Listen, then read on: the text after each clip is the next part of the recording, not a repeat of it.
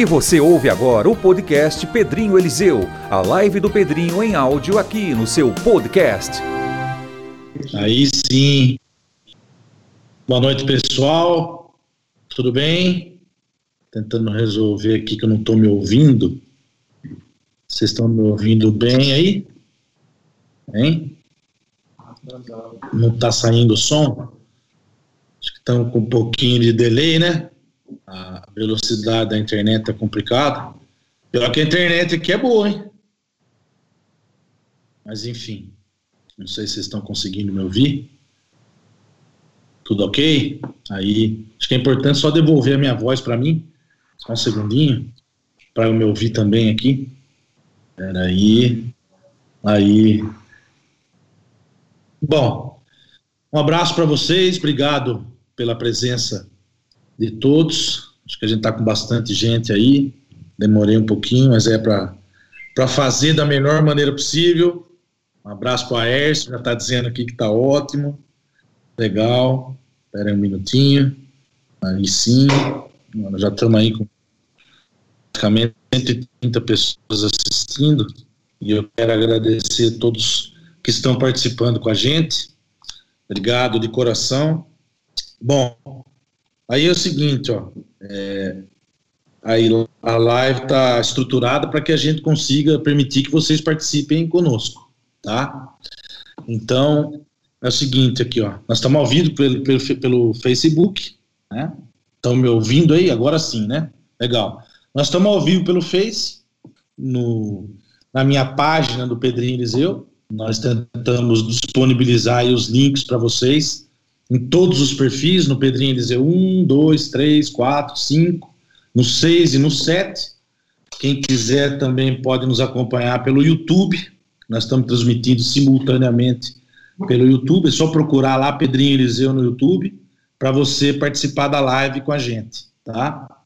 A transmissão que nós vamos fazer aqui também estará disponível em podcast, tá? Nas principais plataformas de podcast, inclusive no Spotify, tá? Então, é, pedir para o pessoal, quando terminar aqui essa nossa live, quem puder já compartilhar a partir de agora, você pode curtir, perguntar. Eu estou sendo aqui assessorado tecnicamente pelo Pedro, meu filho. Fala um oi aí, Pedro.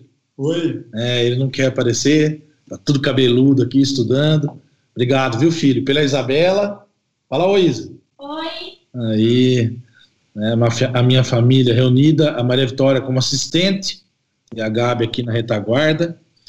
É, quero pedir para vocês mandarem as suas perguntas. Nós montamos aqui uma live, é, nós tentamos produzir da melhor maneira possível, mas é evidentemente uma live como ela tem que ser aqui, de peito aberto, olho no olho, é, para trabalhar e tratar nessa noite com vocês dos principais assuntos aí da nossa cidade, né? Nós vamos ter algumas participações ao vivo, alguns amigos que, a gente foi buscar para participarem conosco, tá?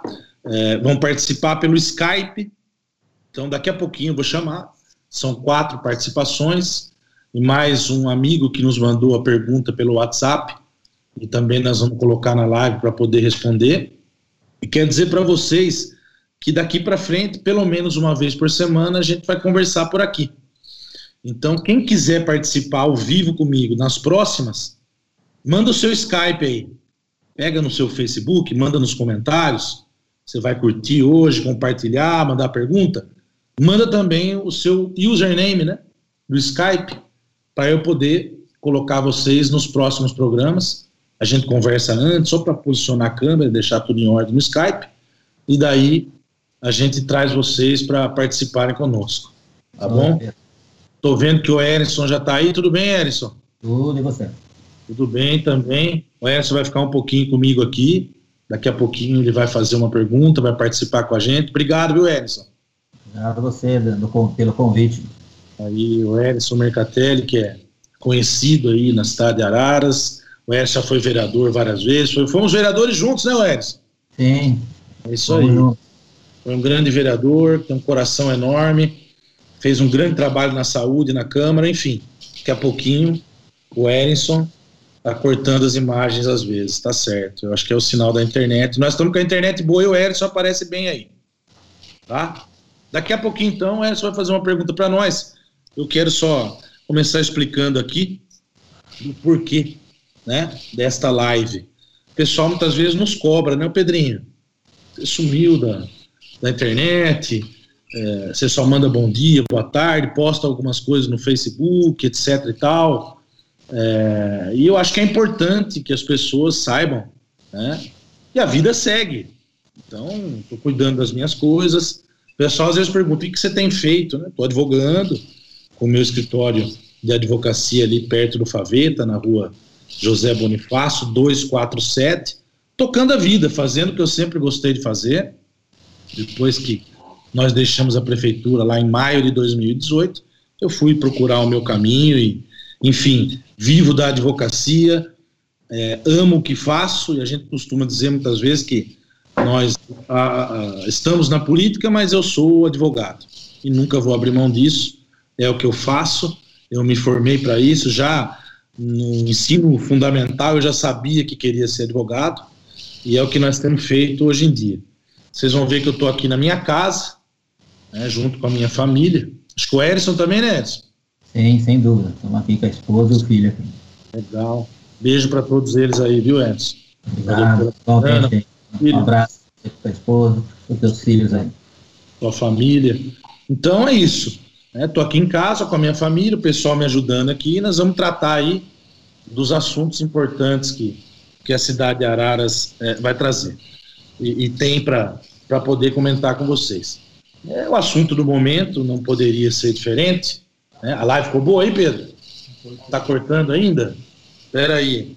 Vamos pedir para os universitários nos socorrerem. Tá, tá cortando muito, o, o Aércio? Hã? Diga para mim aí. Oi? Está cortando mais a imagem. Bom, vamos fazer com aquilo que a gente pode. Para mim aqui eu estou aparecendo bem. Se puderem me dar um help aqui para dizer se a gente aparece, eu agradeço. Vamos tocar lá. Né? É, o assunto do momento é a questão da Covid-19. Nós vamos abrir a nossa live de hoje para falar é, desse assunto, nem poderia ser diferente. É um assunto sério, não adianta nós imaginarmos que nada está acontecendo, eu acho que todo mundo já percebeu isso, né? É, eu me preparei aqui com os dados, inclusive, relacionados à Covid-19. Houve um aumento significativo, inclusive, de ontem para hoje, é, no número de casos, me parece que hoje foi confirmado, lamentavelmente, mais um óbito proveniente aí da, da Covid-19, e nós lamentamos aqui profundamente nossos irmãos né, padecendo desse tipo de situação. Tudo isso para dizer para vocês o seguinte: a minha percepção desse assunto é que por melhores que sejam os nossos esforços e a atenção que se dá é, no que diz respeito às questões médicas, às questões da medicina, da estrutura que se tem montado, das grandes pesquisas que se tem levado a efeito, desse esforço que está existindo na humanidade, no Brasil e em todos os países, é, muitas vezes a gente se sente perdido. Outro dia, chegando no escritório, de máscara, tudo certinho, cruzei com uma senhora e ela dizia para mim, Pedrinho, mas a gente não está entendendo, a gente não sabe mais quem fala a verdade, a gente não sabe mais para onde ir.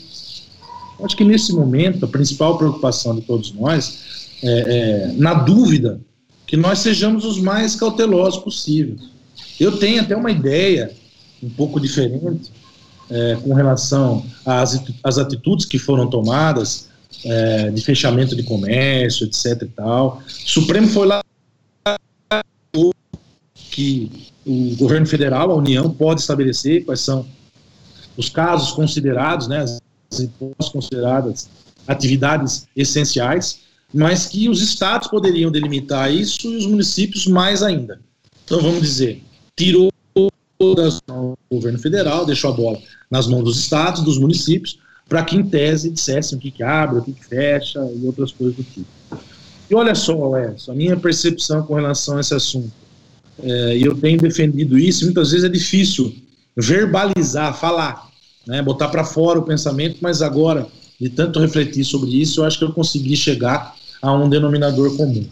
A Rede Globo teve aqui, uns 30 dias atrás, a IPTV, e ela fez um trabalho aqui na cidade, mostrou o comércio, etc. E, tal, e a conclusão da jornalista foi a seguinte: a cidade de Araras, naquela época, ainda não tinha havido essa semi-abertura aí que nós estamos vivendo hoje. A cidade de Araras está né, com o, o comércio fechado, aberto apenas alguma, abertas apenas algumas lojas com restrição, e mesmo assim nós não temos conseguido alcançar sequer os 50% de taxa de isolamento social. Conclusão que eu chego: mesmo com o comércio fechado, está, não se estava conseguindo alcançar, como não se está ainda conseguindo, pelo menos os 50% de isolamento respeito ao comportamento das pessoas. Moral da história: é, talvez tivesse sido um pouco diferente no início. Claro que a gente tem que olhar para frente, a gente vai falar disso. É, se as forças nos municípios amparadas pelos estados e também pelo governo federal, tivessem tido condição de treinar, de orientar, de botar esse pessoal na rua, os agentes públicos, em especial, eu pesquisei e constatei que Arás tem 91 agentes comunitários de saúde, por exemplo. Se tivesse treinado esse pessoal, colocado nas ruas, contratado emergencialmente mais alguns agentes, para disparar esse pessoal nos bairros, esse pessoal no comércio, orientando, disciplinando, não é para brigar com ninguém, não é para chamar atenção de ninguém, não é polícia, não, para colocar ninguém em condição defensiva, não é isso. Mas é mesmo a presença física das forças do município, disciplinando, orientando, conversando com as pessoas, para que não haja aglomeração, e não só no centro, não, no comércio, nas duas principais ruas e nas transversais, nos bairros também, nós talvez tivéssemos conseguido um nível de isolamento maior, e o comércio pudesse estar aberto. É evidente que, é, com restrições, com todas as normas de higiene e segurança sanitária que se tem de observar, máscara, álcool em gel e outras coisas do tipo, eu penso que se lá atrás nós tivéssemos trabalhado com isso, talvez nós tivéssemos alcançado, inclusive, um nível de isolamento social maior com o comércio aberto, observadas as restrições necessárias. Então, é, me parece que faltou é, condição de articulação para as nossas é, autoridades envolvidas. Me parece que faltou um maior entrosamento, né? Está travando. Uma frase. Você começa a falar, daí trava. E agora, não? Número 2. Número 2. Espera aí, espera aí.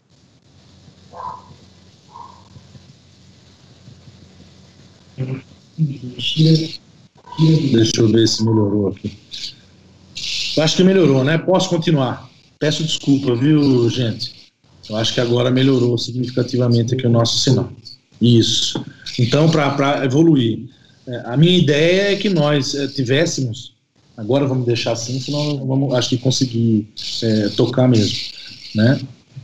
A minha ideia era que nós tivéssemos colocado esse pessoal nas ruas, garantindo, através de um acompanhamento efetivo das forças da prefeitura, a orientação e o encaminhamento para que uh, só fosse para comprar quem realmente precisa, só fosse no comércio quem efetivamente precisasse adquirir produtos de extrema necessidade, sozinhos, sem aglomeração. Se são cinco em casa, que um fosse e os demais ficassem em casa também, e coisas do tipo. É, melhorou, então, aí legal. Então é isso. Acho que agora olhar para mas é, nós vamos falar daqui para frente, inclusive depois o Erson entrar nesse assunto para fazer a sua pergunta, quais são as ideias que a gente tem para podermos sair dessa etapa difícil em que estamos vivendo. O que eu penso só é que é, nós sacrificamos de maneira muito triste os nossos comerciantes e principalmente os pequenos empresários, os micronegócios, né, pessoal que está sofrendo com isso, dados oficiais aí, é, nos demonstram que é, dezenas de milhares de empresas, de pequenas empresas, fecharam as suas portas e talvez de maneira absolutamente impossível de recuperar, o que é muito triste para nós. Né, Edson? Eu agradeço mais uma vez pela sua presença entre nós aqui e fique à vontade aí para fazer sua pergunta, para comentar aquilo que você achar que é importante. Primeiramente, boa noite a todos que estão participando dessa live, que eu acho super importante, Pedro, nessa ideia tua, né? Porque uma troca de informações, de ideias nesse momento é o que mais nós precisamos, porque cada um tem o seu ponto de vista, cada um tem as suas, a, uh, né, o que defender. Então, eu acho que isso aí, numa troca de ideias, para você somar e ver o que a gente pode realmente estar tá trazendo de útil para o nosso município aqui de Araras, né? Então, eu gostaria que você desse uma, um apanhado geral, né, a nível federal, que você já falou um pouco, federal, estadual e municipal. Nós estamos vendo que agora está chegando os picos, né, dos interior, nas cidades do interior do estado. E nós ficamos, houve um desgaste muito grande, na minha opinião, que nós ficamos esperando cada 15 dias um pico, cada dia um pico, isso teve um desgaste emocional também, não só o problema do contágio da, do coronavírus, né, e sim a saúde mental de, todos os nossos munícipes. Então, eu gostaria que você fizesse um apanhado geral sobre como está a situação, que você, como um gestor, já foi um gestor público formado em gestão pública com pós-graduação, você pudesse nos dar um apanhado geral, porque eu acho que cada município tem sua característica e deve ser mantido. Né? Não você fazer uma, uma, um decreto que atinja todos os municípios da mesma maneira. Então, eu queria saber o seu ponto de vista sobre esse respeito, né? E também, assim, a minha opinião da, da abertura do comércio, dos pequenos né, empresários, entendeu? Que nesse decreto você achatou as horas. Então, você acumulou mais as pessoas nesse horário. Né? Então, eu, eu acredito que se, se, vivesse, se tivesse um horário normal de atendimento, você ia diluir a concentração de pessoas no, no, mesmo, no mesmo horário. Então, queria saber a sua opinião sobre isso e o que você acha para o futuro que a gente pode fazer para melhorar a nossa, o nosso município. Edson, obrigado, viu? pela sua participação aí, pela sua pergunta. Eu vou comentar aqui. Receba o meu abraço mais uma vez na sua casa, tá certo? Pergunta importante que vai me dar, inclusive, a chance de melhor esclarecer aquilo que eu vinha dizendo, porque estava picotando aqui a transmissão e me parece que agora está tudo em ordem. Beleza, meu amigo? Alô. Obrigado. Tá aí, ó. Agradecer o Edson, um beijo no coração pela sua pergunta. Agora, sem picote, a gente consegue falar melhor com vocês, tá? Só para reforçar o meu ponto de vista. O Supremo Tribunal Federal estabeleceu o seguinte: é, governo federal, né, o governo do presidente Bolsonaro, é, tem a prerrogativa de estabelecer quais são as atividades essenciais para efeito de abertura de comércio, indústria e prestação de serviço. Muito bom. Isso Ficou claro na decisão do Supremo. Ao mesmo tempo, né, pode falar isso. Ah, não é nada? Aqui a participação é integrada. Meus filhos estão me ajudando aqui para saber se está tudo bem. Ao mesmo tempo em que ele disse isso, ele deixou nas mãos dos governos dos estados a, a condição de estreitar, vamos dizer assim, de limitar aquilo que o governo federal fez e os municípios, por via de consequência, a mesma coisa. Então, vamos dizer assim, foi um funil. Né? É, quem está para baixo não pode aumentar aquilo que o governo federal deixou que se abrisse, mas pode estreitar. E foi, de fato, o que acabou acontecendo. Como bem disse aqui o Erison, é, para cada problema, um tipo de remédio. Para cada um dos municípios, a realidade é distinta. Então, na minha concepção, o que é que faltou? O que é que precisa acontecer daqui para frente? Eu vou esboçar para vocês a minha preocupação, inclusive, com relação aos próximos dias. Faltou que tivesse havido uma maior articulação, e acho que nós não estamos no momento de brigar, de discutir, de pensar se você é de um lado, se você é de outro. Inclusive, o Nizango Anais falou outro dia: vamos deixar ah, para brigar em dezembro. Agora está na hora dos seres humanos se ajudarem enquanto seres humanos que são. Perfeito. Então, na minha visão, eu tenho defendido isso com todos os meus argumentos.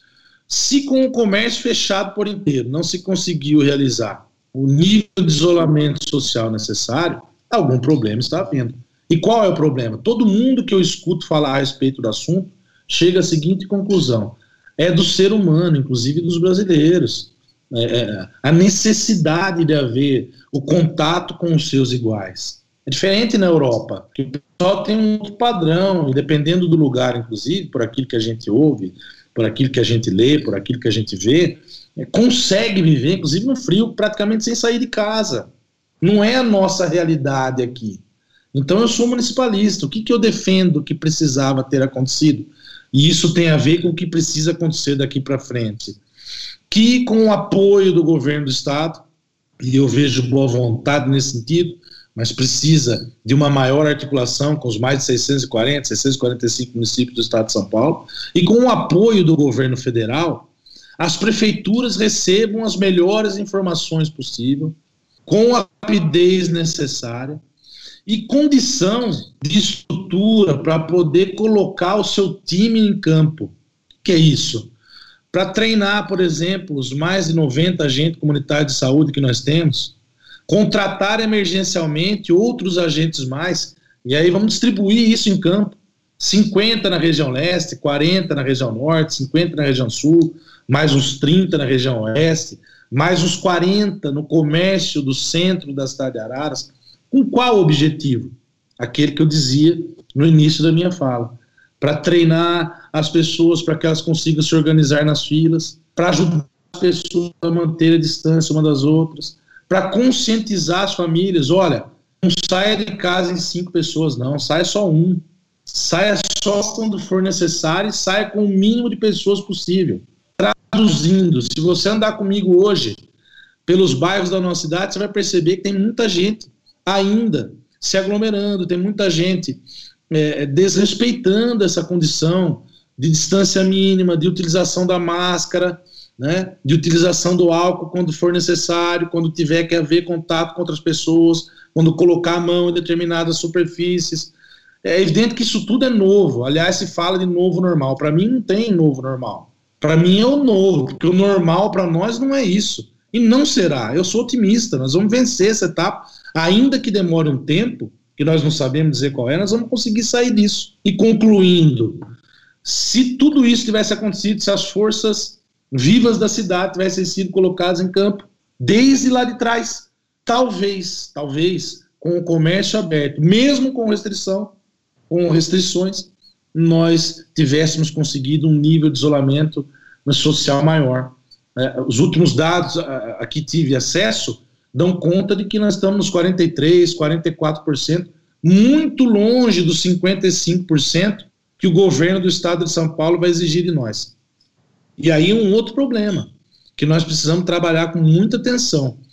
É, se nada for feito, se a cidade de Araras não conseguir alcançar níveis mínimos e os casos continuarem subindo como estão, afora a questão de saúde, que eu vou é, dizer com um pouquinho mais devagar, respondendo inclusive mais ainda a pergunta do Edson, nós corremos o risco ou de continuarmos na fase laranja, que é a segunda dentre as quatro fases de avanço e abertura é, econômica dos municípios. E pior, dependendo das circunstâncias, nós podemos dar um passo para trás e ficarmos na fase vermelha, com tudo fechado novamente e só os serviços uh, e o comércio, no que diz respeito aos produtos essenciais, abertos, como já foi no passado recente.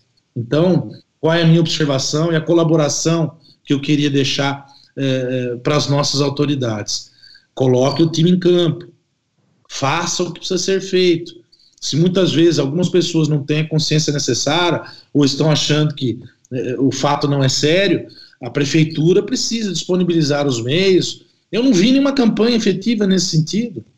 Campanha para valer, para explicar o que é, para orientar as pessoas. Enfim, daqui para frente nós temos que redobrar os nossos cuidados. E a presença da estrutura da administração, o pessoal lá de camisa azul, escrito Prefeitura Municipal de Araras, para poder orientar as filas, inclusive, como eu disse. O povo não tem culpa disso. É, é Estabeleceram-se alguns dias aí para pagamento dos tais 600 reais. A fila da Caixa Econômica Federal foi até o Largo da Basílica, Nossa Senhora do Patrocínio. E o povo vai fazer o quê? O povo vai para a rua para receber. Se não for para a rua para receber, como é que vai fazer para viver? Agora, eu acho que todo mundo concorda comigo. Se isso acontecer de maneira organizada, se ao invés de ter na fila cinco pessoas da mesma família, tiver só um, se a prefeitura estiver ali com seus agentes, com os agentes públicos, com as suas forças, para orientar e fazer o pessoal ficar em casa, nós vamos melhorar essa situação, nós vamos conseguir avançar para as próximas fases e, por via de consequência, é, irmos restabelecendo devagarzinho as condições anteriores de tranquilidade e de normalidade que a gente espera que aconteça. Sobre as questões da saúde, eu tenho comigo que eh, os médicos que estão falando sobre o assunto já têm sido suficientemente capazes de, de orientar as pessoas. Eu volto aqui e quero reforçar para vocês. Muitas vezes a gente fica com a impressão de que não sabe mais o que está acontecendo, não sabe se é sério, não sabe quem fala a verdade, não sabe se é para tudo isso. Mas na dúvida, nós temos que ser cautelosos, né? por amor a nós próprios e mais do que isso, amor aos outros amor para com o próximo, os nossos filhos, vidas inocentes que têm sido ceifadas, né? É, e nós temos que trabalhar com toda a cautela necessária para poder evitar que esse tipo de coisa aconteça para nós, para as pessoas que nós amamos, para os ararenses e para as pessoas do Brasil em geral. Né? É, nós sabemos que a grande preocupação que se tem, nós temos uma estrutura de saúde privilegiada na cidade de Araras, mas hoje ainda eu ouvi agora há pouco o doutor Marcelo Torrente falando é, que essa questão é, da liberação para abertura em alguns aspectos do nosso comércio, do nosso serviço, da indústria em geral, não significa dizer liberdade é, é, para estar presentes em eventos sociais, churrascos com muita gente e outras situações que a gente tem observado aí. E aí ele dizia da sua preocupação é, pela superlotação não só dos leitos públicos da nossa Santa Casa, está aí o doutor Aguinaldo também falando muito disso na linha de frente, fazendo um trabalho que a gente tem que aplaudir, mas também da estrutura dos nossos hospitais particulares.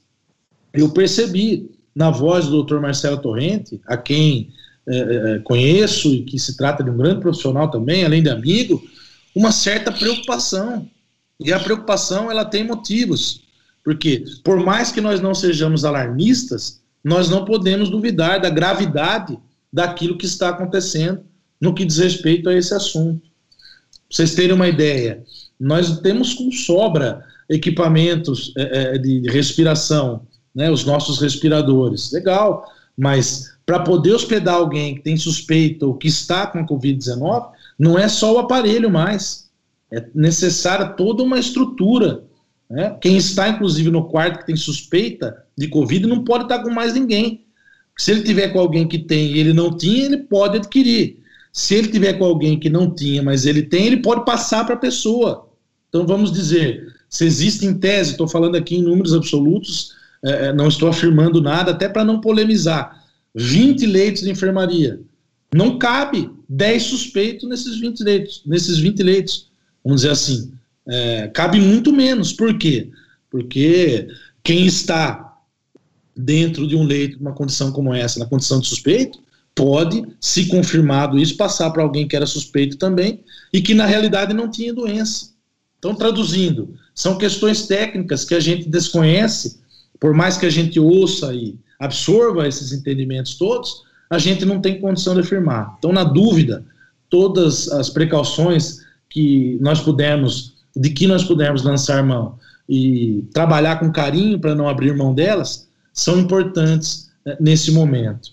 Eu acho que uma das grandes perguntas que se faz, inclusive, e inclusive tem mais gente para participar com a gente, eu vou pedir, eu vou tentar colocar aqui o, um dos nossos participantes que mandou pergunta pelo WhatsApp, e nos próximos também a gente pode fazer pelo WhatsApp, é, ele pergunta nesse sentido.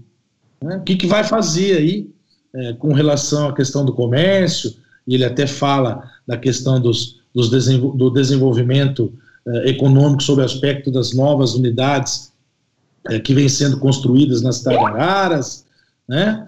Isso, daqui a pouquinho a gente coloca esse áudio, então, que vocês possam ouvir e a gente responder a pergunta.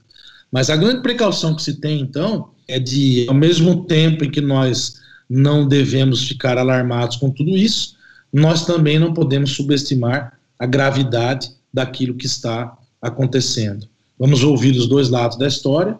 É, espero em Deus que tudo isso passe o mais rápido possível, mas sem subestimar absolutamente a gravidade das coisas e olhar com bons olhos também para as iniciativas que o governo tem. Eu vou dizer, não interessa aqui qual é a bandeira que nós levantamos. Só existe uma bandeira hoje. A bandeira é a bandeira do Brasil, é a bandeira do povo brasileiro. Nós temos que torcer para o presidente dar certo, para que ele consiga fazer aquilo que está dentro do seu coração, sem aqui proselitismo político partidário nenhum, mas eu enxergo nele uma pessoa bem intencionada, que está tentando fazer o melhor. Se algumas vezes tropeça no que diz, etc e tal, isso pouco importa. Agora, uma conclusão que eu acho que todos nós brasileiros de bem temos, e a gente tem que falar sempre: o que a gente espera das nossas autoridades é que elas se entendam, que elas consigam fazer aquilo que o país precisa. E o otimismo sempre presente. O Nizam Guanais, que é o maior publicitário brasileiro, na minha opinião, é, é, que está atualmente entre nós, é, ganhou todos os prêmios que se possa imaginar, ele disse o seguinte: que um dia ele estava vivendo uma grande crise, foi numa entrevista, inclusive, para a CNN, e ele estava desanimado, a equipe desanimada, todo mundo entristecido, e ele ali, muito antes do Natal, pelo que eu entendi, ele mandou construir uma árvore de Natal. E aí o pessoal da agência chegando falou, nossa, mas uma árvore de Natal agora? Né? Não é Natal, etc e tal. E aí ele reuniu a equipe e falou, não, eu sei que não é Natal, mas é só para lembrar vocês que tudo isso vai passar é só para lembrar vocês que as dificuldades que nós estamos enfrentando, nós vamos conseguir ganhar. E que vai ter Natal. E que nós vamos conseguir e conviver da melhor maneira possível. Então fica aqui o nosso uh, sentimento, e hoje, como povo, né, na condição de torcedor, gostaria de ajudar muito mais, e acho que já ajudamos se não atrapalharmos, e vamos torcer para dar certo, para que o município consiga fazer o que precisa ser feito, o que a gente sempre sente falta só, e aqui quero reforçar, já ia me esquecendo, é de uma cobrança maior no que diz respeito àquilo que precisa ser feito. Então, é, há recursos chegando, a notícia que se tem é que os recursos despendidos com a Covid-19 Araras, em razão do montante disponível, é, são pequenos. E nessa hora é que se pode gastar com criatividade naquilo que realmente a cidade precisa. Vamos fazer teste rápido. Ah, não funciona em todos, Pedrinho mas em alguns funciona. Outras cidades têm sido bem sucedidas, por quê? Porque além do tratamento para aqueles que precisam, da estrutura que montaram para poder atender o pessoal que está doente ou com suspeita, também existe a condição de verificar a quantas anda a progressão e os aumentos dos casos, testando com a realidade que um exame desse nos permite ter. Por que, que isso é importante? Porque há ainda notícias de que há subnotificação de casos é, pessoas que estão doentes, que são assintomáticas, inclusive, que ninguém sabe que estão doentes. Enfim, é necessário que haja uma pronta intervenção das nossas forças. Até outro dia eu dizia, é, outro dia não, foi ontem, numa entrevista que eu dei, que é, as pessoas muitas vezes têm condição de, de adquirir o álcool, o gel. Para quem não tem condição, sabendo agora de uma iniciativa que já teria ter ocorrido há muito tempo, mas ainda é em tempo e é boa Vamos distribuir o álcool, vamos distribuir o gel, principalmente para as pessoas que não têm aí consciência de todo mundo. Se você já tem a sua máscara, né, se você já tem condição de ter o seu álcool e gel, perfeito, deixa para quem precisa mais, deixa para quem não tem condição de comprar, ou então você está passando por algum lugar, você não está com aquele mãos, você lembrou, me parece que vai ser ali na Praça Barão, aí sim você vai buscar para você poder utilizar.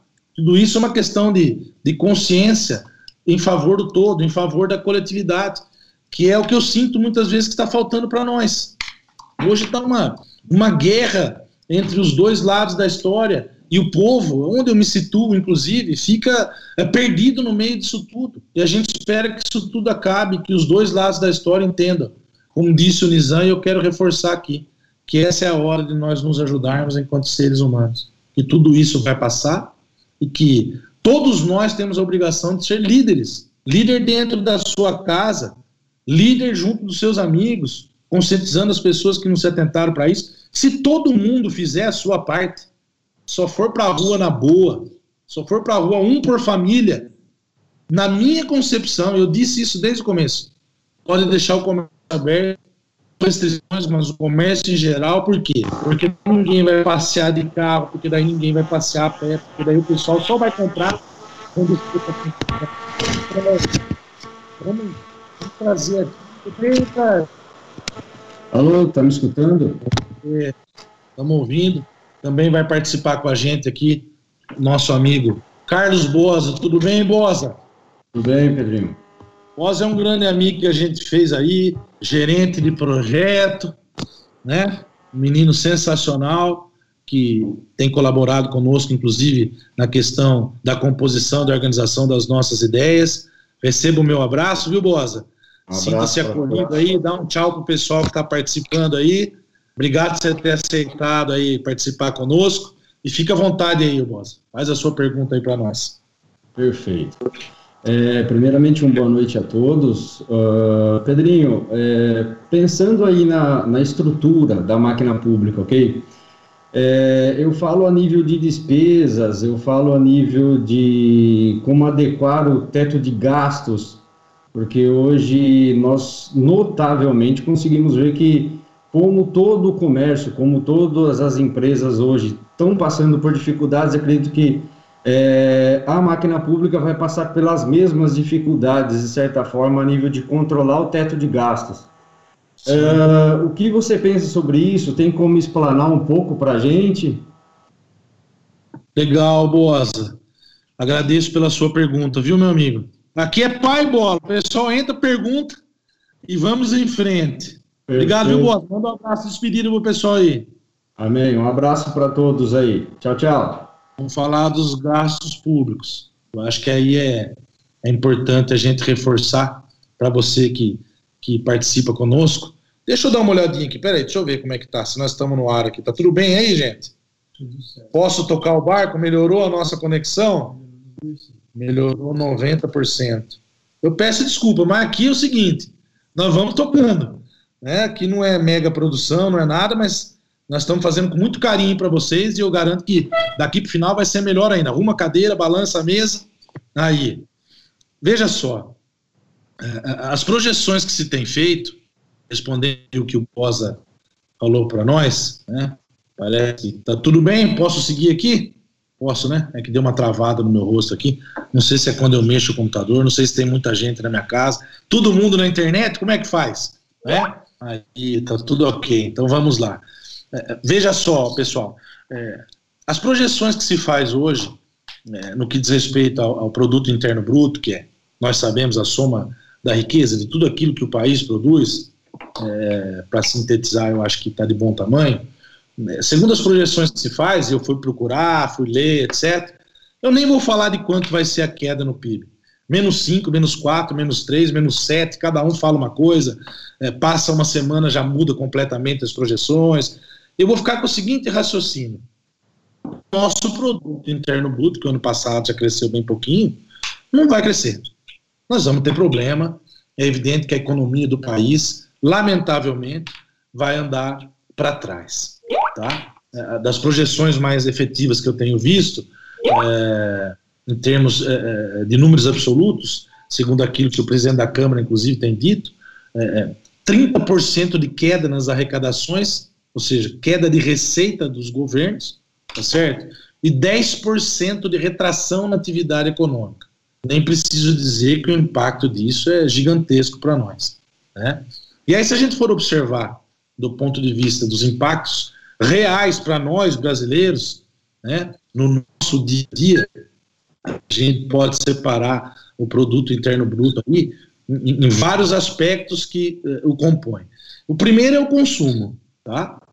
Por que é que eu digo que é importante fazer esse esforço para deixar o comércio aberto? Eu não estou defendendo aqui, só para reforçar e até me chamar a atenção, explica bem isso, que nós temos que liberar geral, não. Não é isso, pelo contrário.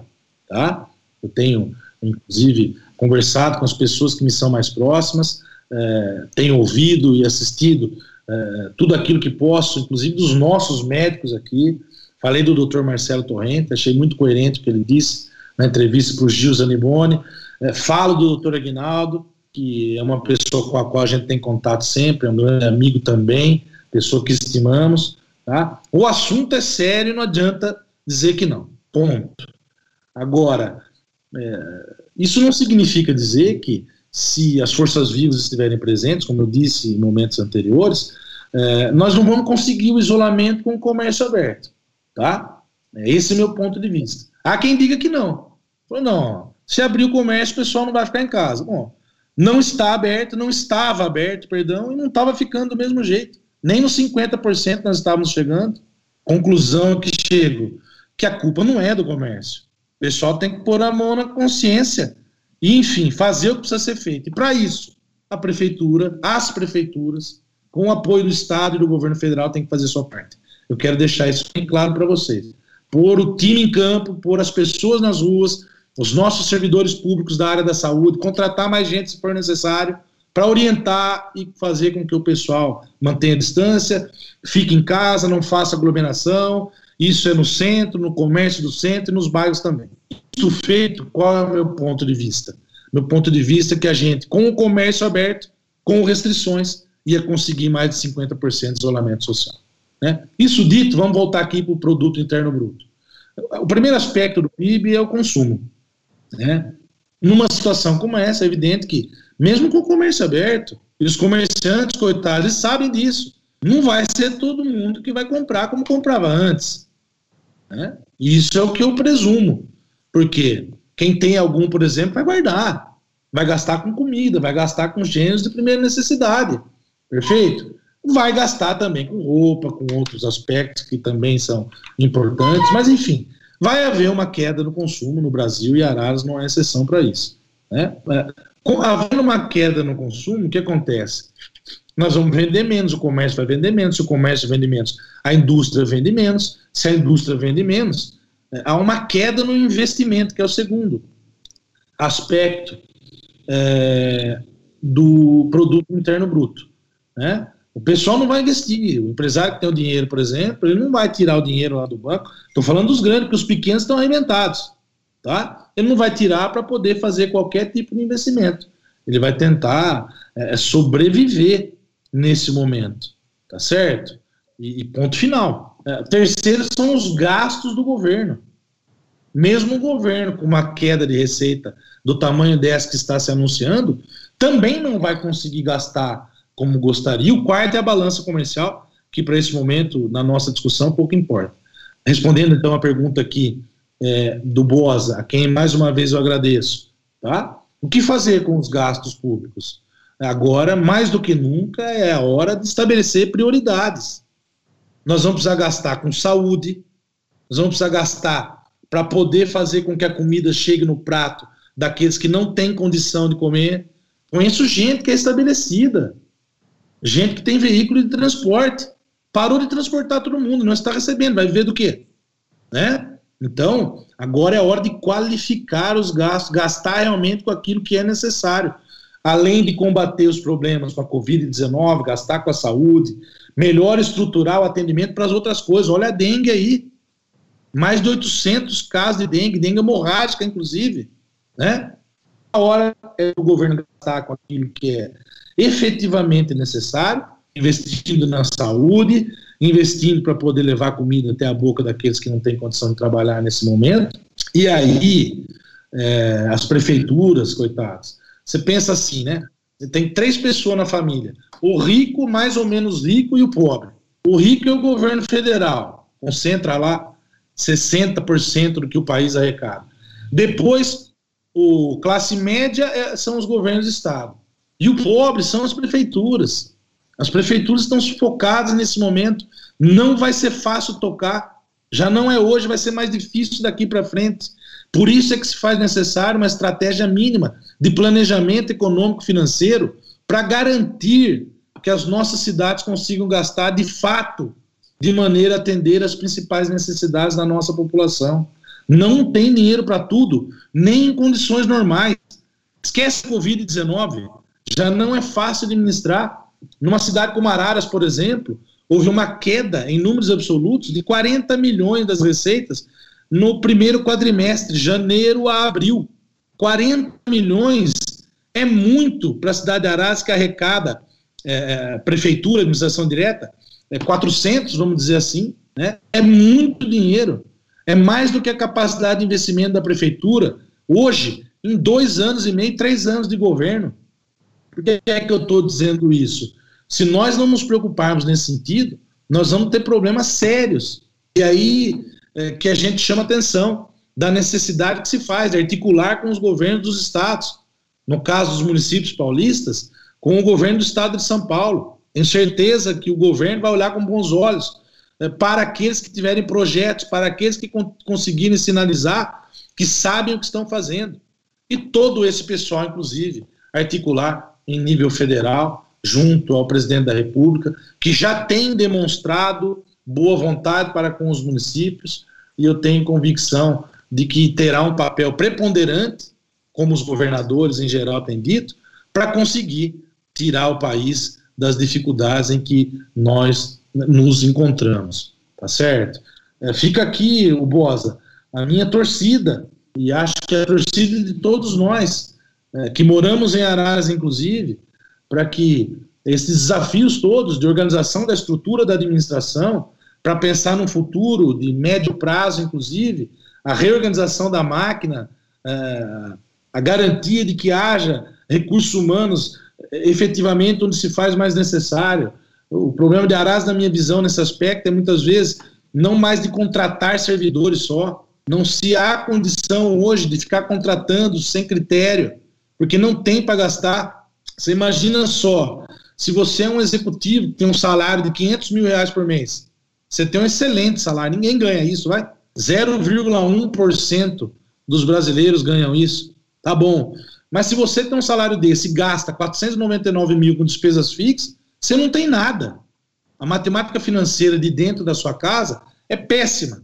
Então, para falar do município de Araras, que é aqui o nosso quintal, nós já tínhamos uma condição de execução, orçamentária complicada, nós já tínhamos uma condição é, de, de pagamento das contas deficitária, nós fechamos 2019, segundo os números oficiais, com 5 milhões no vermelho, eu não acredito que seja só isso, mas tudo bem, tá certo? O tempo vai mostrar, e com esses fatos todos que nós estamos trazendo, menos 40 milhões da arrecadação, o que, que vai acontecer com Araras? Se nós não tomarmos atitudes no sentido de gastar realmente o que precisa e cortar o resto, nós vamos enfrentar sérios problemas financeiros e a gente torce e espera. E a minha participação nessa live, inclusive, não é com o objetivo de politizar a discussão, aqui não estamos falando de eleição, é, todo mundo me conhece, sabe dos meus sonhos, sabe dos meus propósitos, mas a minha intenção é ajudar.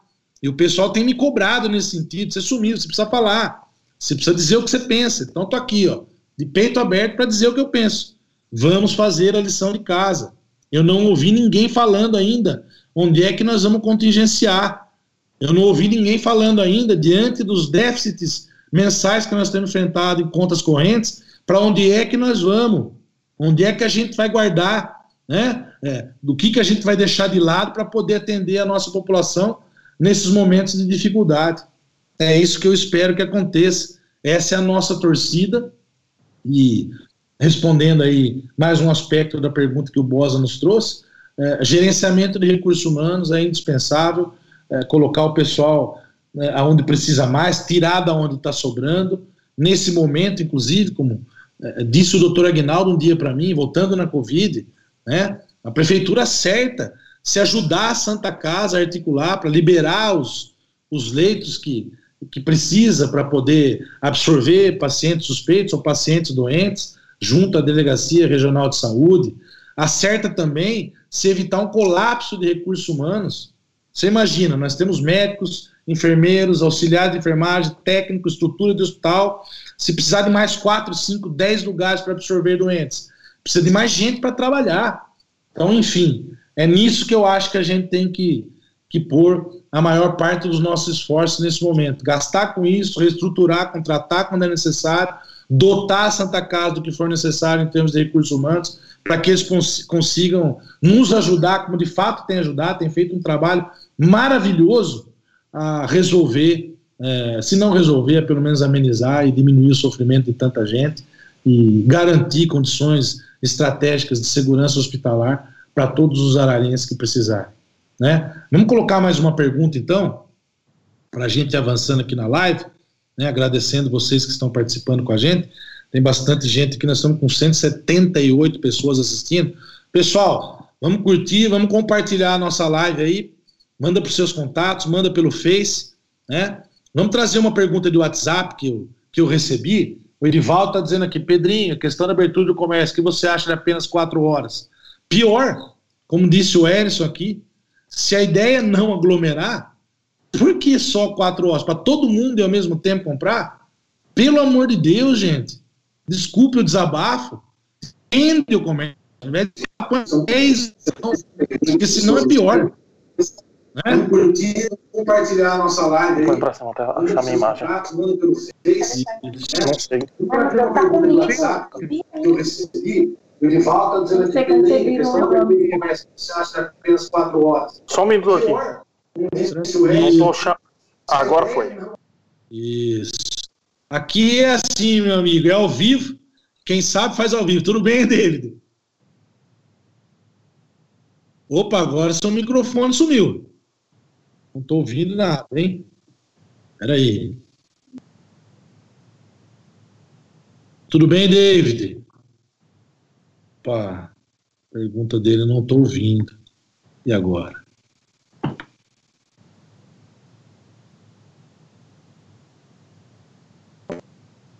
Tá ok agora? Agora sim, garoto. Tudo bem? Tudo bem, Pedrinho, e a todos que acompanham o canal, boa noite. Pedrinho, aproveitando, eu te acompanhei nas eleições de 2016, é, acho que você lembra. Claro é, infelizmente, depois, infelizmente, depois de tudo que você fez por a nossa cidade em um ano e meio, mais ou menos, é, eu percebi, é, percebemos, né? Infelizmente, você foi interrompido é, como todos sabem. Pensando na cidade e em dar continuidade no que você vinha fazendo, você ajudou a eleger o atual gestor, o que hoje está, certo? É, depois disso, percebemos que você se afastou, você acabou se afastando e voltou às suas atividades. A minha pergunta é: o que faltou para você dar continuidade? O que ocorreu? E a minha segunda pergunta é, sou seu amigo, aproveito essa oportunidade para perguntar para você o seguinte: é, com relação à sua candidatura oficial, registro, é, como será junto ao, à Justiça Eleitoral? David, obrigado, viu? Obrigado também, Pedrinho. Tamo você é bonzinho comigo, você é meu amigo. Ó, vou responder a sua pergunta com o maior prazer. Essa que estava aí do lado, sua esposa? Minha esposa, assim, tomou um susto, porque a câmera foi igual assim. Ela apareceu com a gente aí, participou também. Como Sim. que é o nome dela, David? Eu esqueci? É Larissa. Larissa, obrigado, viu? Se não é você aí, pelo que eu vi, você não põe o homem no ar. David, Sim. obrigado, meu Tivemos amigo. um pequeno tempo. Obrigado, irmão. Obrigado. Bom, agradecer o David mais uma vez aí. O pessoal está participando em massa. Né? Agradecer você que está participando da live com a gente. A ideia era que fosse uma hora, uma hora e pouco, mas nós vamos avançar um pouquinho mais. Até onde os senhores estiverem comigo, eu vou. Né? Nós temos alguns assuntos para tratar aqui. É, nas próximas eu vou ser mais sucinto, vou tentar falar um pouquinho menos. Mas a ideia é mesmo batermos um papo aqui e levarmos essa conversa adiante. Veja só, é, não é que eu me afastei, é, vamos dizer, eu fui afastado, vai. Hum, nós trabalhamos, ajudamos a, a administração que aí está a ganhar as eleições, acho que ajudei um pouquinho, né? É, com a ideia de que o nosso governo continuasse, etc e tal. E depois, num determinado momento, eu fui percebendo que é, é, não estava me dando espaço para poder opinar, para poder participar. Desde o início eu disse que eu ia para casa, fui para o meu escritório, fui cuidar da minha vida, tá certo? Mas eu tenho comigo que a população votou na esperança de que nós pudéssemos ajudar, é, é, se não efetivamente dentro da administração, mas tanto eu quanto meu pai, que era o, o prefeito, entregou a prefeitura e voltou para a presidência da Câmara, é, o pessoal imaginava que nós fôssemos é, estar juntos para poder fazer o governo deslanchar. Então, houve um momento em que eu percebi dando espaço para poder opinar, para poder ser mais. Né? Eu senti que para casa eu até não quero a, polêmica nenhuma. É, eu entendo o que acontece, é, o prefeito é outro, muda, isso é fato, e a gente tem que aceitar esse tipo de situação e esse estado de coisa, né? Sinto porque eu gostaria de ter ajudado muito mais. Gostaria de ter tido a condição de fazer com que as coisas que nós deixamos andando, tantas coisas que eu nem vou repetir aqui, e, e nós podemos fazer um programa para tratar desses assuntos, inclusive, para que elas saíssem do papel, coisas que não aconteceram depois. Então é isso. Com relação a registro, etc., viu, David? Não tem nada de efetivo ainda, tá? Eu nem pré-candidato eu me anunciei ainda. A pessoa só pode ser candidata a partir do momento em que ela, filiada a um partido político, passar pelas convenções, eh, tiver seu nome aprovado nas convenções, eh, pedir o seu registro para daí sim começar a fazer a sua campanha. Todo mundo acompanhou, eu acredito que mais de 80%, 90% da cidade sabe o que aconteceu. É, eu fui para a eleição em 2008, tive aquele problema com o jornal lá, que me acabou uh, tirando uh, do mandato com seis meses apenas. Uh, pelo tempo que estava na minha sentença, ficaria três anos sem poder concorrer novamente. Aí veio uma lei nova e aumentou na lei esse período de três anos para oito anos. Bom, a eleição em 2008 foi dia 5 de outubro. A eleição em 2016 foi dia 2 de outubro. Por que, é que eu fui candidato? Porque existia um recurso no Supremo Tribunal Federal, já estava 2 a 0, no sentido que nos favorecia, e dos outros 11 ministros, pelo menos quatro além desses dois, já tinham pelo menos uma vez ou mais se pronunciado em outros processos iguais, no sentido de que eram três anos e não oito, somando os dois votos que já existiam, mais os quatro votos é, de ministros que em decisões separadas já tinham se antecipado, são seis. Seis é a maioria dos onze. Eu fui para a eleição convicto de que nós ganharíamos esse recurso e, ganhando a eleição, seríamos prefeito por quatro anos. Aí o que houve? Ganhamos a eleição, é, conseguimos é, tomar posse através de uma liminar, é, e em outubro de 2017, no primeiro ano do nosso novo governo, o Supremo votou e aqueles 6 a 5 a favor acabaram sendo 6 a 5 contra. Perfeito? Um dos ministros, inclusive, nos surpreendeu, me parece que mudou o entendimento e passou a entender no sentido de que poderia haver esse aumento de 3 para 8 anos. Agora, qual é a parte boa disso? A parte boa é que uh, houve esses oito anos, muito triste, tive que deixar um trabalho que vinha fazendo com muito amor, com muita vontade, né, com muito entusiasmo, tá certo? Mas acabaram, né? Acabaram no dia 5 de outubro de 2016, os meus oito anos acabaram. Então agora não existe nenhum fato que me impeça de me registrar, de ser candidato, sem recurso, sem liminar, sem absolutamente mais nada que possa me atrapalhar. Finalmente. Agora, cumprindo inclusive a lei eleitoral, aqui por cautela, inclusive, tenho certeza que muita gente está nos assistindo, eu quero reforçar que ainda não existe campanha, não existe candidatura, nem pré-candidatura existe, porque eu não me lancei pré-candidato. Ah, Pedrinho, mas todo mundo sabe que você quer ser candidato. Sim, eu nunca escondi de ninguém, eu tenho um projeto para terminar, eu tenho sonhos, eu não deixei de sonhar, eu não entreguei as armas, eu ainda quero lutar. Mas tudo no tempo certo, viu, David? Vamos deixar para as convenções decidirem, é, depois de de o nosso nome submetido ao voto dos convencionais, se de fato isso acontecer, aí sim se pode falar em campanha, candidatura e outras coisas mais. Por enquanto não tem nada disso. Tem sim a vontade de ajudar e a vontade de participar, mesmo que não fosse como candidato, de colaborar com a cidade, de, de estar ao lado de vocês, é, como estou agora, como torcedor, eu gosto de falar, gosto de dar minha opinião, e se for para atrapalhar, não, mas enquanto eu puder ajudar, ainda que não como candidato, como cidadão, como pessoa preocupada com as coisas que a cidade tem, quem me conhece sabe como eu penso, eu quero participar sim, tá? É, antes da gente trazer a próxima pergunta ao vivo, é, o Leonardo pergunta o seguinte, Pedrinho, boa noite, Leonardo Dias, um abraço para ele. Aproveitando esse ensejo, assunto sobre receita, em sua última e breve administração, você efetivou o Distrito Industrial 6, a custo zero, para os cofres públicos mas infelizmente esse projeto não saiu do papel depois que você saiu. Você poderia nos pontuar um pouco sobre esse projeto? Existe uma justificativa pela qual o projeto está parado? Leonardo, obrigado pela sua pergunta. Então, tá aí um dos fatos que mais me dói no coração. E agora, mais do que nunca, a cidade precisa de emprego. Voltando lá, ah, nos quatro itens que, eh, que se constituem, né, o que forma o produto interno bruto, a, a grosso modo, né? é, se não houver é, um esforço da administração no sentido de aumentar a receita do município, sem cobrar impostos, eu estou dizendo, nós não vamos sair do lugar. E o Distrito Industrial 6 foi o seguinte: é, estando na prefeitura em 2017, nós descobrimos que a prefeitura tinha uma área ali em frente ao Parque Ecológico, área de bens dominiais, de bem dominial, de aproximadamente 56 mil metros quadrados, dentro de um futuro loteamento, de um particular.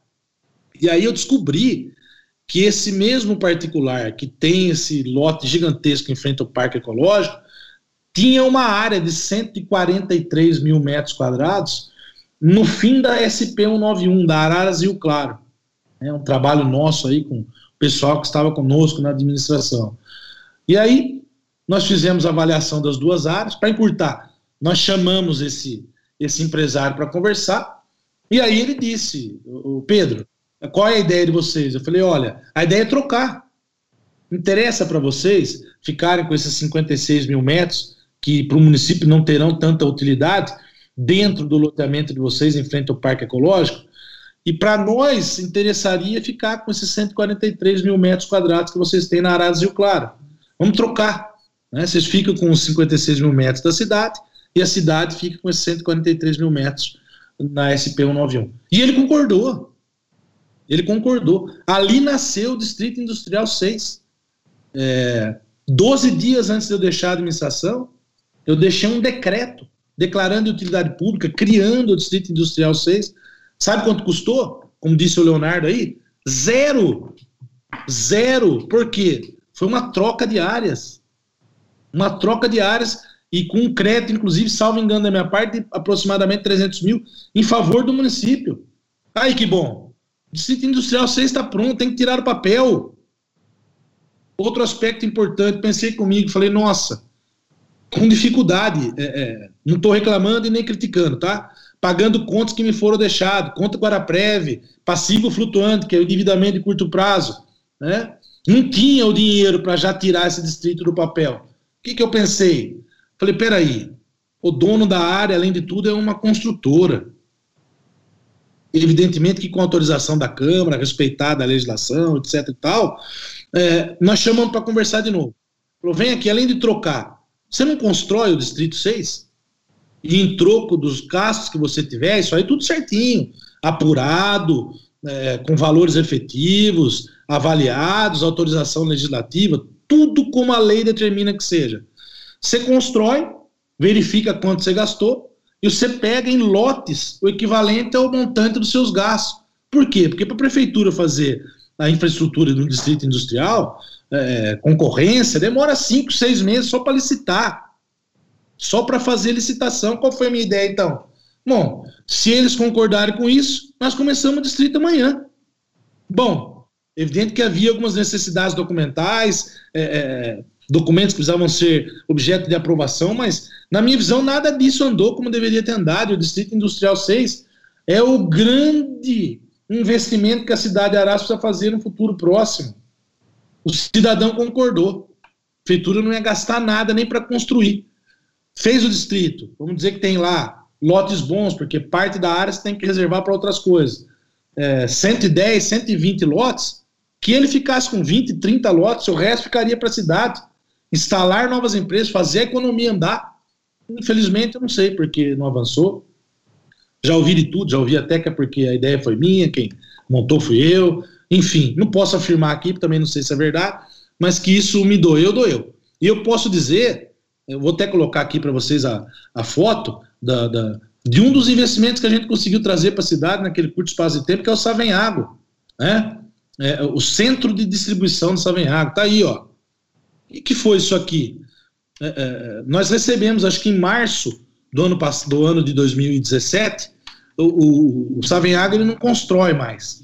Ele paga para alguém construir e ele aluga da pessoa.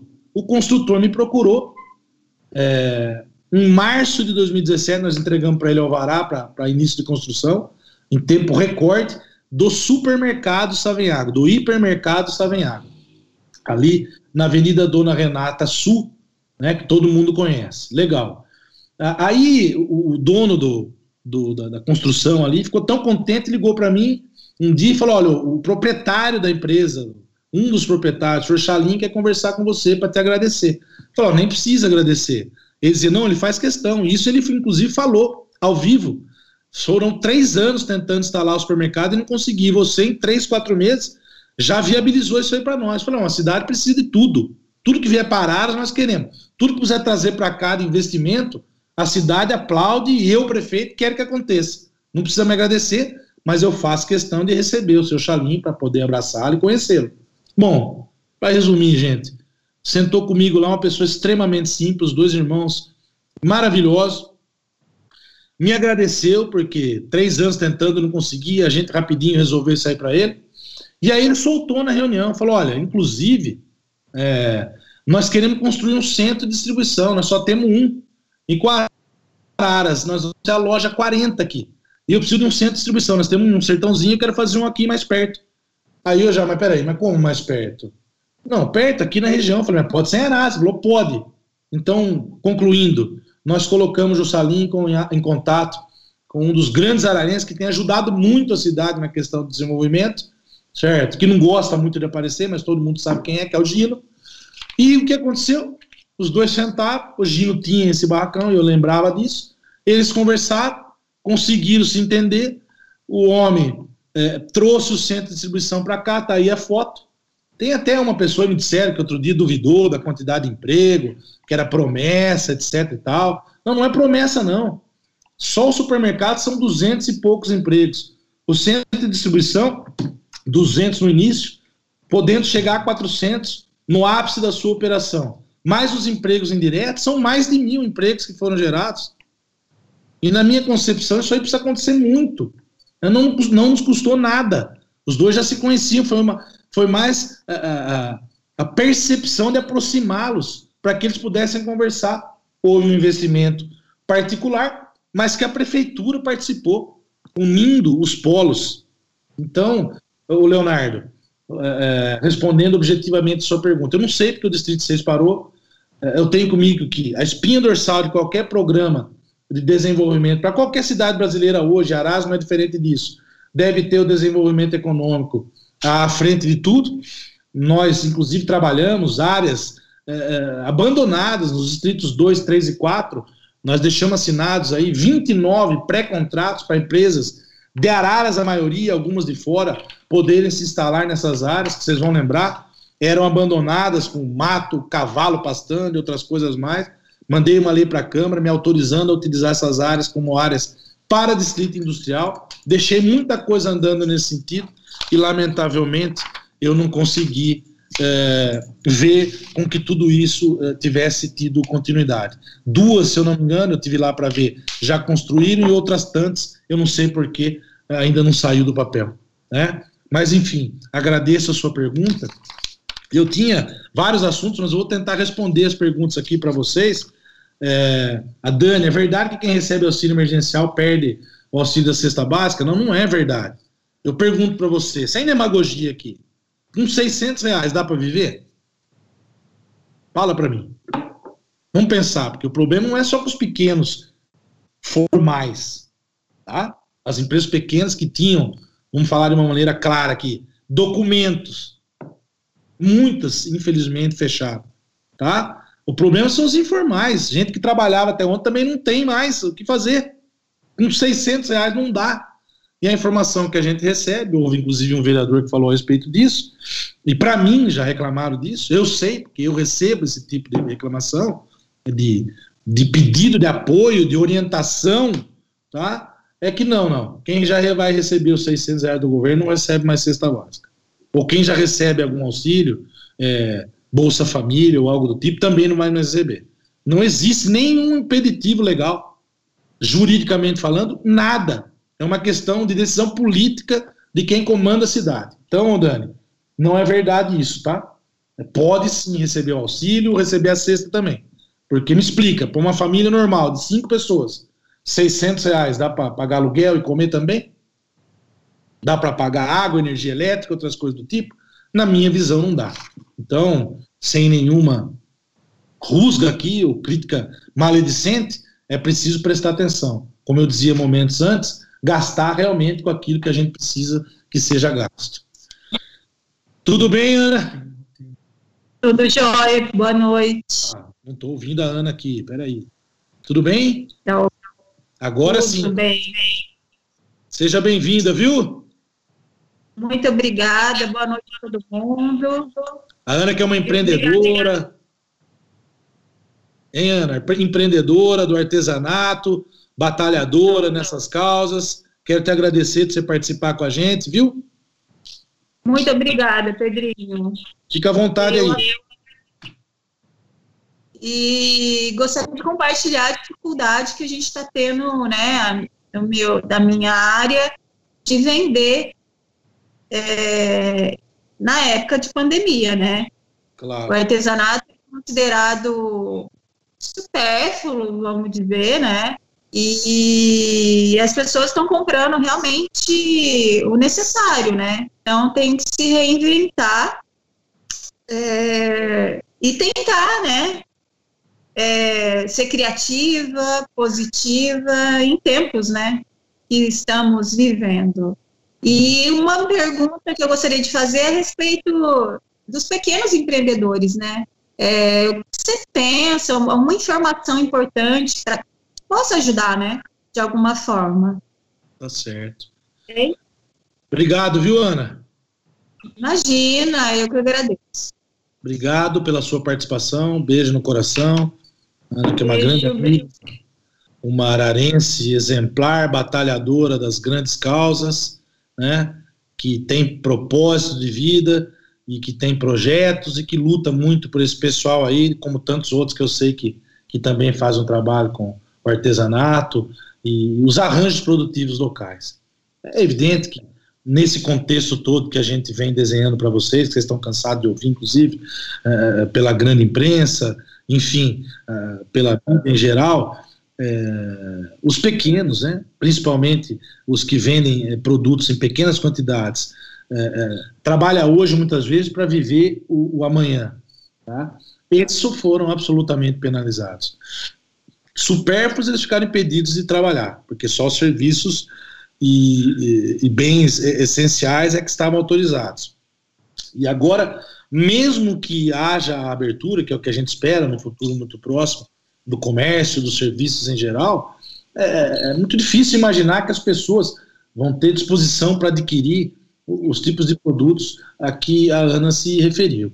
Então, a meu sentido, a primeira eh, providência é que o governo federal né, faça com que. Mas como, Pedrinho? Não, isso é uma missão para o Paulo Guedes, para o pessoal eh, averiguar. Faça com que esse pessoal que estava informal, né, com que esse pessoal que vivia eh, dos pequenos produtos e serviços do dia a dia, receba de alguma forma um auxílio efetivo.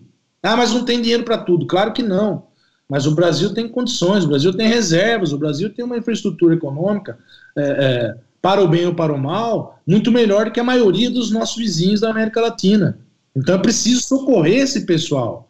E no nosso pequeno universo aqui, no nosso microcosmos, né, que um município faça valer, por exemplo, a lei é minha, é, é uma lei que destinava 10%, destinava, destina, 10% dos recursos da Zona Azul, que inclusive precisa ser resgatada e melhorada, né? Eu acho que é, nós erramos em 50% aí, é, acreditando numa determinada estratégia, mas que a gente pode corrigir, eu me sinto parte nisso, tá? Mas objetivamente falando, porque essa é uma outra discussão. Há recursos da Zona Azul para poder gastar com o comércio. E gastar esses recursos agora, de maneira organizada, inteligente, reunindo esse pessoal, é algo que vai ajudar todo mundo, inclusive vocês, ô, ô Ana. Você e os seus pares, as pessoas que fazem o mesmo trabalho que vocês. Uma outra coisa, e aí pensando daqui para frente, a- as feiras, as feiras do artesanato, tudo isso precisa ser resgatado. É, Não só o trabalho que é feito na Praça Barão, mas também é, é, partimos para uma matriz de organização para poder ter feira no Parque Ecológico, feira no Lago Municipal, enfim, é o que eu enxergo no curto prazo que pode ser feito por vocês. E torço e espero que tudo isso passe depressa, tá certo? Porque é um setor importante também, muitos de vocês foram penalizados. Tá bom, Ana? Um beijo para você no seu coração, obrigado pela sua participação.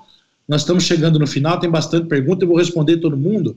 Não sei se a gente consegue colocar o áudio do meu amigo, do seu Álvaro Lagazzi, né? Eu vou tentar aqui. Isso, então vamos, vamos. Deixa eu ver como é que eu solto aqui. Vamos lá. Vamos, vamos ouvir um grande ararense, pessoa conhecida aí de muitos de nós, uh, nosso amigo, seu Álvaro Lagazzi. Vamos lá. Peraí. Boa noite, Pedrinho. Aqui é o Álvaro quem fala. Gostaria de fazer uma pergunta para você.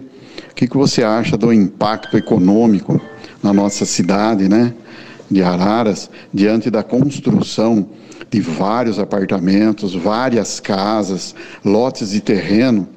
O que, que você enxerga do impacto econômico que vai ocorrer na nossa, na nossa cidade a médio e longo prazo? Também queria aproveitar também e perguntar para você, diante da pandemia, qual a sugestão que você daria para os comerciantes da nossa cidade? O que, que teria que ser feito nesse sentido? Obrigado. Obrigado, viu, meu caro, pela sua participação. Quero lembrar o pessoal aqui que está com a gente ainda, nós já estamos chegando no final. Era para ser uma hora só, mas, enfim, é, nós vamos fazendo mais live, a gente vai conseguindo ser mais objetivo, mas a ideia é bater um papo com vocês. Quero pedir para vocês não irem embora, não. Espera aí que nós já vamos caminhar para o fim. Antes eu quero responder a maioria das perguntas que vocês mandaram para mim aqui, tá? É, mais uma vez agradecer ao seu Álvaro e dizer, é, as sugestões para o comércio são essas. Eu vou começar do fim aqui, tá? É, é preciso que haja organização, apoio é, financeiro por parte do governo federal, que a prefeitura se estruture para poder utilizar esse recurso da Zona Azul, da lei que nós criamos, eu mandei para a Câmara, a Câmara aprovou, nos ajudou é, para atos de incentivo e investimento para melhorar a estrutura do comércio da cidade de Arás, tudo isso vai ajudá-los nesse curto prazo, e no mínimo ouvi-los. Né? E que a prefeitura pode fazer, qual é a expectativa que eles têm para poder colaborar com eles. É evidente que numa proporção de 0 a 100%, é, 30%, né, é, 30% é, depende do município e 70% depende do governo federal e dos governos dos estados é, nesse assunto. Mas a prefeitura pode ajudar muito. Quero lembrar, inclusive, que nós melhoramos as festas que se fazia e que se faz na praça. Nós colocamos pela primeira vez a possibilidade da participação das empresas de Arás para vender o chopp, para vender produto, para vender é, é, gêneros alimentícios. Antes não podia, nós colocamos as empresas para dentro, foi o Marcelo, inclusive, Franchosa era secretário, um abraço para ele, que eu tenho certeza está nos assistindo, que teve essa ideia. Isso bombou a arrecadação das festas, a arrecadação foi recorde. Esses empresários compraram o espaço, mas tiveram a chance de participar. Nesse momento, mais do que nunca, é preciso criatividade e boa vontade. E, no mínimo, se não puder atrapalhar, também é importante ouvi-los. Tá certo, seu Álvaro? Essa é a minha ideia. Há muitas outras coisas que a gente podia, poderia dizer aqui, mas eu acho que o debate pronto é isso. E o impacto desses novos empreendimentos sobre o aspecto econômico é, é gigantesco. Pelo que eu entendi, está dizendo dessas novas construções, novos apartamentos, etc. Eu tenho um ponto de vista de que o crescimento das cidades ele é inevitável. Agora, para que haja desenvolvimento, que é o crescimento com qualidade de vida, é necessário também que a prefeitura adote algumas uh, precauções, não, mas alguns procedimentos de, de cautela com relação a exigir contrapartidas, se o cidadão vai construir, é, o que é que ele vai fazer para poder minimizar o impacto da sua construção. É, quero lembrar aqui, o seu Álvaro, Araras em 1995, 96, construiu uma estação de tratamento de esgoto, né? E que, apesar dos problemas no início, que eram decorrentes eh, da dificuldade de operacionalização da estação, não tem essa de dizer que foi mal construída, não, e blá blá blá, tá? Quando nem 3% das, das cidades do Brasil tratavam seu esgoto, Araras já tratava esgoto. Araras foi alvissareira foi uma das primeiras cidades do estado de São Paulo.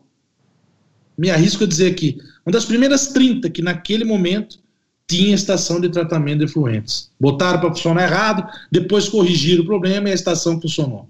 Tá? O que é que houve? Por falta de investimento e manutenção, a estação entrou em colapso, deixou de funcionar.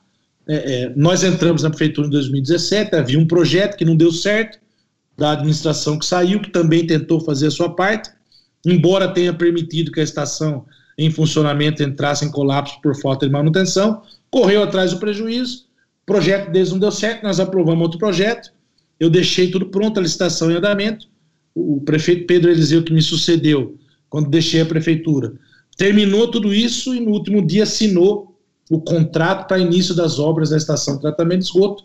Havia uma promessa que ela fosse entregue agora no ano de 2020. É, pelo que nós temos observado, não vai dar tempo, mas está andando. Né? Então, para crescer a cidade, para haver novos empreendimentos, precisa tratar esgoto. Um outro problema importante é a questão da água.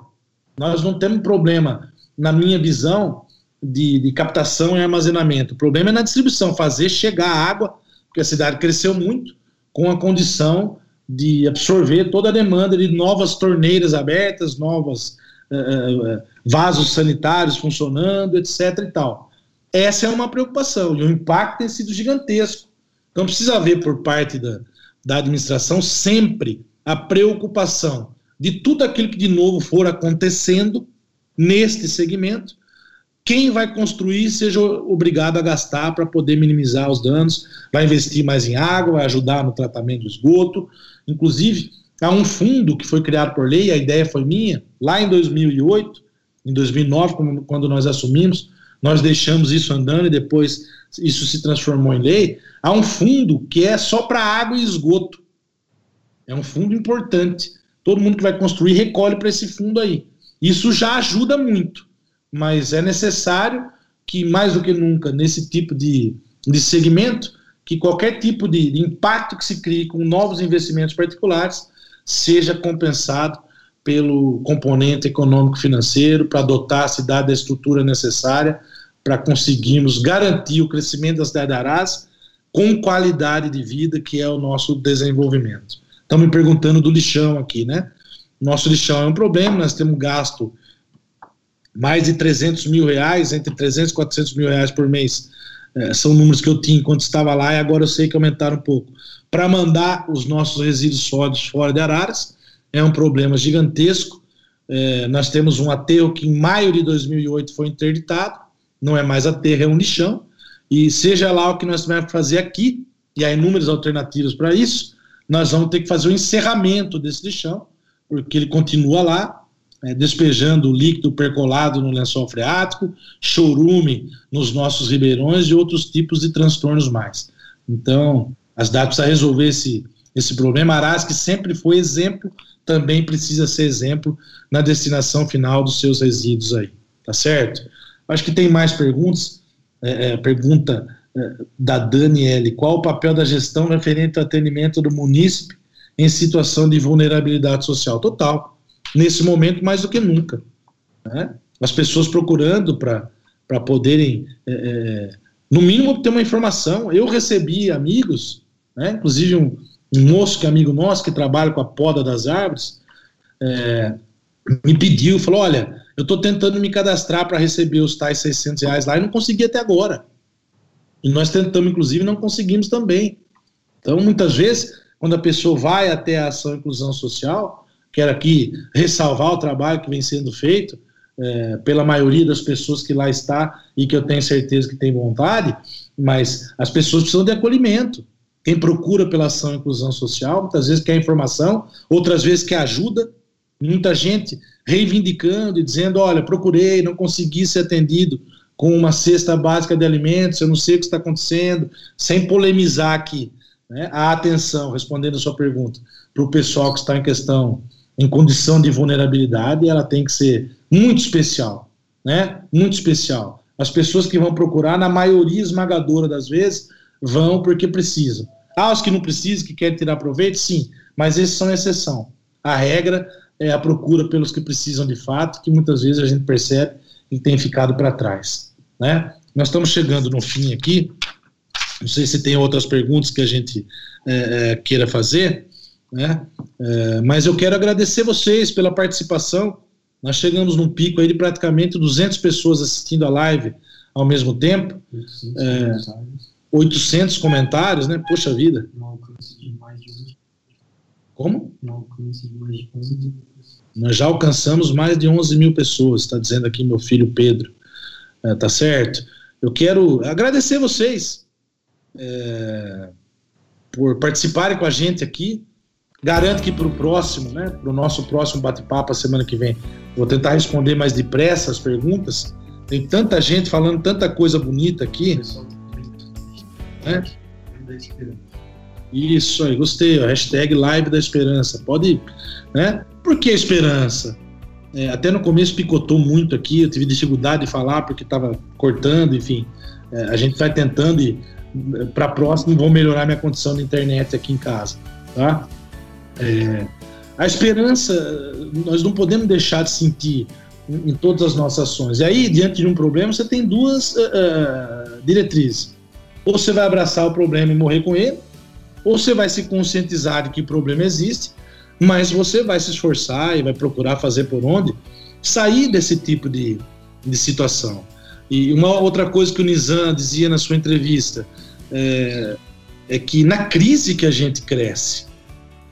É evidente que a roda é redonda, né? E numa outra entrevista que ele deu, inclusive, ele dizia isso. É, há muita coisa que pode ser copiada, nós não precisamos querer inventar tudo de novo. Eu até comecei o, nosso bate-papo aqui dizendo que esse negócio de novo normal para mim não serve, tá? Novo sim, tudo que nós estamos vivendo, pelo menos para minha geração, eu nunca vi. Já ouvi dizer de outras outros tipos de agravos à saúde e pandemias e epidemias que aconteceram no Brasil e no mundo, tudo bem. Mas para nossa geração, eu que estou no, nos 45 anos, isso é uma novidade. Isso é novo. Agora, o normal não. O normal somos nós que vamos construir. O normal é produto do nosso esforço. Então, nesse momento, mais do que nunca, para encerrar por aqui, tá? É, é, o normal é você se colocar no lugar do outro. É você ter noção de empatia.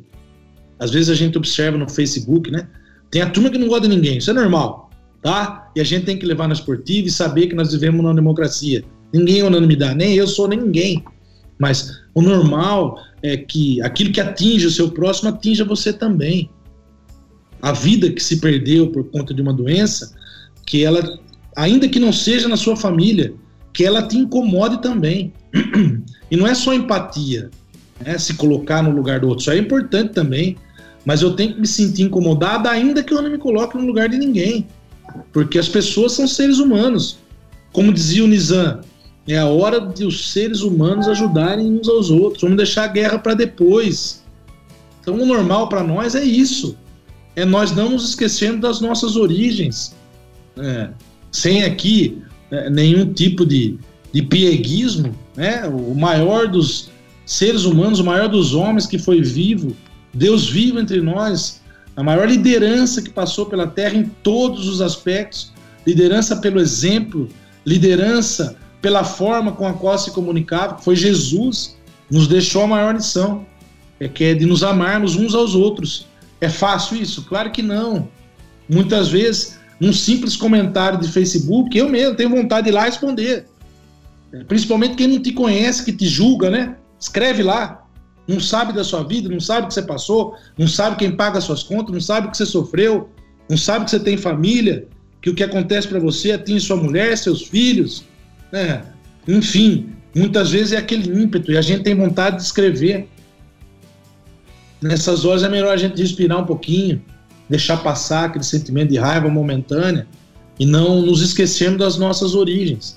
Não nos esquecermos de que é, somos seres humanos, temos defeitos, de repente a pessoa que escreveu do outro lado também está com problemas, não vai saber entender o seu problema, não te conhece direito. O que assusta só, finalizando, é, é a falta de amor que a gente percebe que muitas vezes existe é, nesses tipos de discussão. Hoje, se você falar de um lado, ah, não, porque você já é contra o outro. Se você falou do outro, não, não, não, porque você já é contra um. E não é isso. Não é ser contra ninguém. É ser a favor do melhor. É ser a favor do seu ponto de vista. E só é possível ter um bom ponto de vista se você respeitar o dos outros pessoal aqui que é amigo que está participando comigo, quero agradecer vocês, é, não só por acreditar em mim, naquilo que, enfim, é, eu penso, e muitas vezes o que eu penso também não é o que vocês pensam. Dentro de um mesmo é, é, é horizonte, existem diferentes cores de azul, tá certo? O que a gente não pode mais é, é só deixar para trás o sentimento maior, que é o sentimento de estadista, como dizia o, o, o Nizam. É, ser estadista é liderar. E a liderança ela não é só para as grandes massas, não é só o governador, o presidente, o prefeito, enfim, os presidentes dos grandes clubes de futebol, vai. A liderança é em todos os lugares, a liderança é dentro de casa, a liderança é na escola. E a liderança é principalmente não se esquecer de que só pode ser bom se for bom para você e para as outras pessoas que estão ao seu redor, para as outras pessoas que de uma maneira ou de outra serão impactadas nisso tudo. O que me assusta mais uma vez, para finalizar o nosso bate-papo, é que é, diante desse modelo de mundo que nós estamos vivendo, ao mesmo tempo que nós temos a facilidade proveniente da tecnologia da informação, da condição de fazer com que as informações cheguem, você veja que coisa de louco.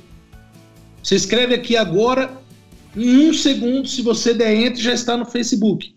Quer dizer, como era antes? Antes você não conseguia fazer a informação, olha, a doença é o tifo. Não faça determinada coisa porque vai acontecer tal coisa. Hoje você consegue mandar a informação, explicar para a pessoa. E nós estamos trombando uns nos outros com a dificuldade de trazer para o povo a informação verdadeira, a informação uniforme, de falar a mesma língua. Quem tem condição de chegar hoje para afirmar que o lado A ou o lado B estão certos ou errados? Ninguém tem condição. Então, por precaução, se um dos dois lados é o lado da saúde, nós temos que ser cautelosos e não brigar, não criticar os que defendem outro ponto de vista, deixar com que as coisas se acomodem naturalmente. É isso. Então, enfim, eu quero agradecer vocês mais uma vez por participarem comigo, tá? Tem várias outras perguntas aqui, tá certo? Quero agradecer a Gabi que está me acompanhando, um beijo para Gabi, o Douglas, Marcucci, enfim. Eu vou pular um monte de gente, mas alguns eu quero falar, que são os que me aparecem aqui, tá? a Érica, o Carlos Bosa mais uma vez, o Marcos Rodrigues, a Esmara, né? Tá dizendo aqui, concordo, horário de comércio reduzido é pior ainda, claro. Né? O Misso, um abraço para você, Misso. O Ed Carlos, o Wagner Leveguin, conheço, conhece, conheço a máquina pública mais do que ninguém, é verdade. O Jonas, um abraço para ele. Oswaldo, o Beto também, que está aqui com a gente. O Fábio Aparecido da Cruz. Grande Cruz, um abraço para você. O Adriano Fuschini dizendo que melhorou, né? Acho que estava ruim no começo. A Jéssica, é, a Marta, Lilian, Faquini, o Marta, um beijo para você. A Érica Alves de Freitas, Murilo Costa, o Edivaldo Silva, o Tiago Pacheco, um abraço para ele. A Má Gomes, a Mariana Manimora, é, o Bertolini da Unimed. O Bertolini, um abraço para você. A Edna Costa, Beto Carpino, o Erson, que participou com a gente a Valéria Turgante, a Neide Moraes, olha quanta gente.